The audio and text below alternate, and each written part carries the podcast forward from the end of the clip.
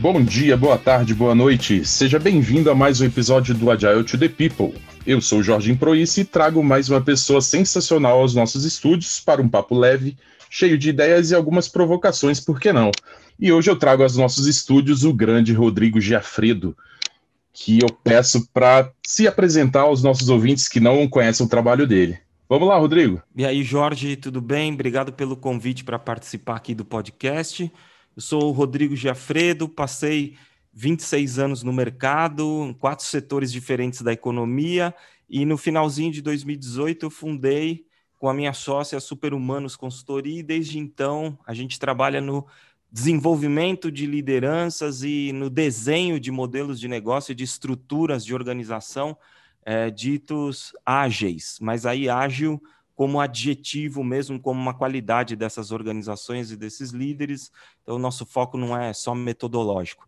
Ando muito de moto também, tenho uma filha grande de 20 anos, sou casado com a mesma mulher há 25 anos e agora, é, no começo da pandemia, no ano passado, veio para casa um cachorrinho pequenininho, bagunceiro Legal. também, para animar o nosso dia. Muito bom, Rodrigo. E aí eu já emenda aqui uma pergunta. É, você está lançando um novo livro, né? O Cultura Ágil em Empresas Tradicionais. Fala um pouco dele para a gente. Exatamente, Jorge. Assim, é, o, a nossa base de clientes na Superhumanos ela é, é fundamentalmente composta de empresas que a gente chama de incumbentes, né? Elas são tradicionais nos seus mercados, têm décadas de atuação, são grandes, complexas, algumas delas são empresas multinacionais e é, a gente percebeu que no mercado tinha bastante literatura, bastante é, conteúdo disponível para empresas menores ou focando só na formação de equipes ágeis e, e por experiência própria na consultoria, a gente sabe que em empresas tradicionais, esses conceitos mais triviais, assim, o senso comum da agilidade, ele não se aplica uhum. diretamente uhum. na complexidade né, de uma empresa grande. E a gente pegou então a nossa coletânea de experiências transformacionais em empresas incumbentes e transformou isso num livro que, que sai da história da agilidade para quebrar os mitos de que ágil é sinônimo de, de uma metodologia ou outra, uhum. e, e, uhum. passa por esse caminho. Como é que você pega uma empresa grande, complexa, e transforma numa empresa ágil sem essas panaceias de, ah, quebra os silos, faz um monte de squad, manda todo mundo fazer certificação CSM, esses mitos, enfim, a gente consegue é, quebrar com uma linguagem leve, né, fluida, é um livro ilustrado também, e o, o mercado editorial, é, ele considera que Culturagem em Empresas Tradicionais é o livro sobre culturagem mais completo já escrito na língua portuguesa. Né? A gente tem bastante material em português, que é tradução de livros estrangeiros e tal, a uhum. maioria focada em metodologia, mas o, o nosso livro é, já, já é considerado como o mais completo desse assunto, escrito na língua portuguesa. Já, já esgotou em um monte de livrarias. Oh, maravilha. Tá, tá, tá, indo bem, é, tá, tá indo bem. Legal. Rodrigo, você falou sobre mitos, né? Então, a próxima pergunta tem muito a ver com isso. É, o ágil realmente funciona em empresas tradicionais? O que é preciso para isso acontecer? Tá. Talvez abandonar é... os mitos, né, Rodrigo? Ah, é um bom primeiro passo, Jorge, sem dúvida. Assim, se você reduz o ágil à aplicação purista de uma metodologia, seja ela qual for, é, pode ser um, um, Scrum, pode ser um Crystal, um XP, é, o, o Kanban, o que a gente quiser. Se você quer ser purista na utilização de métodos ágeis em empresas tradicionais, a, a chance da gente fracassar é muito grande pelo seguinte: é, as empresas tradicionais elas têm um cenário que a gente chama de é, bimodal. Elas estão é, uhum. segurando a operação, fazendo a execução, ao mesmo tempo que tem projetos, iniciativas inovadoras para poder se manter relevante no seu mercado, ou então projetos e iniciativas para se atualizar em questões regulatórias. Então, às vezes, são pro projetos super urgentes, porque envolvem é, questões fiscais, legais, enfim. Então, é, esse convívio desses dois mundos ele já é um, uma demonstração de que, bom, tá bom, se eu for ser purista nessa empresa, o que, que eu uso? Para coisas com começo, meio e fim, a recomendação é Scrum. Para coisas mais de operações, a recomendação é Kanban. Então, vira uma lambança, começa aquela confusão, porque uhum. a gente está preso na metodologia. Então, a nossa crença é a seguinte: existem rituais e práticas ágeis uhum. que são úteis em qualquer área de atuação. Por exemplo, as iterações, né? o trabalho em ciclos curtos, não com o objetivo de ter uma entrega no final do ciclo, mas para ter uma reflexão, por exemplo, sobre como foi o trabalho, né, para fazer as tais das retrospectivas, uhum. para ter feedback de clientes para saber se a gente está no caminho certo, precisa fazer correções de curso, aí clientes internos e externos, para medir as coisas um pouco mais em cima, para ser mais disciplinado com prazo e com budget. E ao contrário do que se pensa, o ágil é ultra disciplinado com prazo e budget, né? Uhum. Então, é, embarcar essa disciplina, envolver as pessoas, tornando as pessoas corresponsáveis pelas entregas, então tirar o foco da atividade e colocar o foco na entrega da equipe. Tá? Imagina a quantidade de rupturas que você tem que fazer para chegar num modelo desse, né? Você mexe sim, com liderança, sim. você mexe com RH na hora de reconhecer, você mexe com financeiro na hora de distribuir é, os benefícios e os reconhecimentos, enfim. Então, dá para fazer, só que vai muito além do que só certificar algumas pessoas e selecionar uma outra é, metodologia. Né? Você vai ter que acabar, dentro de uma empresa tradicional, respeitando o que trouxe ela até aqui, né?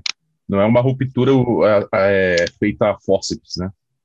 É, é, muito importante isso que você falou, Jorge. Eu tenho clientes na minha base que têm é, mais de 200 anos, né? Literalmente, tenho clientes com 30, 40 anos de atuação. Uhum. Como você chega numa empresa de 200 anos e falar que tá tudo por... errado, né, é. Rodrigo? Não, pois é, cara. Duas guerras mundiais, duas crises financeiras globais, os caras estão de pé, tem uma carteira de clientes gigantesca, um setor super desafiador, no caso deles é o setor financeiro, e estão de uhum. pé, meu, estão vendendo, faturando. Como que você fala que tá tudo errado, né? Você tem que fazer ajustes para permanecer relevante? Sim, mas não dá para fazer uma crítica dessas, né? Sim. Então, esse ponto que você tocou é super importante. Legal, Rodrigo. É, a próxima pergunta, é, a gente está aí vivendo os dias aqui de comemoração dos 20 anos do manifesto, né? Então, uhum. assim, nada melhor do que alguém como você, que a gente está falando sobre como fomentar essa cultura ágil né, em empresas tradicionais e talvez uhum. até deixar um pouco o romantismo de lado, né? É, a gente tem deturpado os valores e princípios da agilidade e acabando nos preocupando excessivamente nos processos dos frameworks, né? Estamos direcionados muito mais a frameworks e métodos e pouco nos valores e princípios da agilidade raiz, digamos assim? Cara, hoje mesmo, Jorge, eu fiz, é, eu tenho, eu tenho uma atuação meio, assim, é, frequente, assim, eu procuro é, interagir frequentemente nas redes sociais, é, trazendo é, reflexões sobre esse assunto. E hoje mesmo, coincidentemente, é, nós estamos nós estamos conversando no dia 12 de fevereiro, galera, não sei quando que você vai ouvir esse pod, mas hoje é 12 de fevereiro de 21, é, eu falei sobre a celebração do erro, né? Então, se a gente lê, por exemplo, um dos pilares do manifesto, que é a gente prefere iteração sobre perfeição, né, meu? Então, isso, isso é mencionado bastante no documento do manifesto, direta e indiretamente. Uhum. A gente pode ir por um viés, assim, de que, ah, pô, o erro, a gente tem que celebrar o erro e tal, pô. E não é assim, né? Uhum. É, na verdade, o erro, o erro, se ele acontece quando a gente está aplicando boas práticas, a gente tem que tomar um presta atenção, né, cara? Porque se é uma boa prática e você está cometendo um erro, porra, é, é, negligência, no mínimo, né? Uhum. Outra coisa são os erros conhecidos. Se a gente vai na direção dos erros conhecidos e comete erros nesse contexto, também é um baita equívoco. Você escolheu ir na direção errada.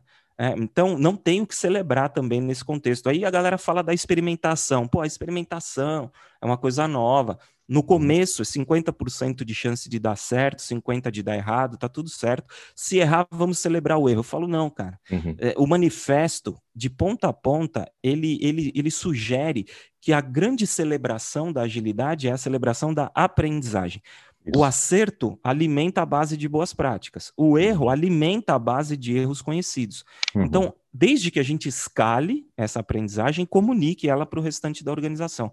Então, de fato, o que a gente celebra é a aprendizagem. E o manifesto, pô, quando a, gente para de tempos em tempos para refletir sobre como foi o trabalho, como um uhum. dos princípios. As metodologias trazem práticas que reforçam esse princípio. Vamos fazer retrospectivas, né? O que, que foi bem, o que, que não foi bem, que dúvidas a gente tem, que ideias novas a gente quer tentar. Então, veja que iteração é um instrumento de aprendizagem, não é uma desculpa para errar. Então, Sim. iteração sobre perfeição não é negligenciar a perfeição. A busca pela perfeição continua, mas a gente aceita corrigir o curso durante o percurso, né? Para uhum. ser cada vez mais assertivos. Então, longa história curta, Jorge, eu concordo contigo, cara. Eu acho que a gente pretere os fundamentos perigosamente uhum. e prefere demais, né, esses, é, é, as metodologias e aquilo que é, é, imposto metodologicamente sem fazer uma reflexão. Sim. Então, Rodrigo, quero te agradecer, vai ser o primeiro convidado de 2021, né? Começamos com o pé direito aí, e eu queria pedir para você deixar uma mensagem, dica aos nossos ouvintes. Uhum. Ah, Jorge, se você me permite o merchanzão básico, culturais vai lá, empresas vai tradicionais, lá.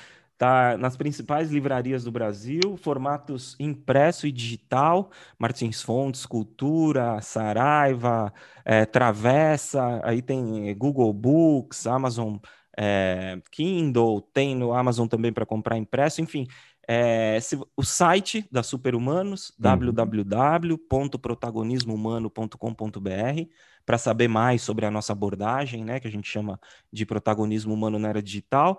E galera do Ágil, é, vamos voltar lá para os fundamentos, né? Não tô, não tô sugerindo uhum. aqui que a gente seja negacionistas, né? Uhum. Em, em, momento nenhum, as metodologias realmente organizam as coisas, criam hábitos, têm uma super utilidade, mas não vamos esquecer os fundamentos, porque é, os fundamentos realmente eles escondem segredos importantes para quem, por exemplo, tem que tem o desafio de transformar empresas tradicionais. E, e vamos seguir adiante porque ágil realmente veio para ficar e ágil como adjetivo, então, é uma coisa que não sai mais da agenda dos negócios.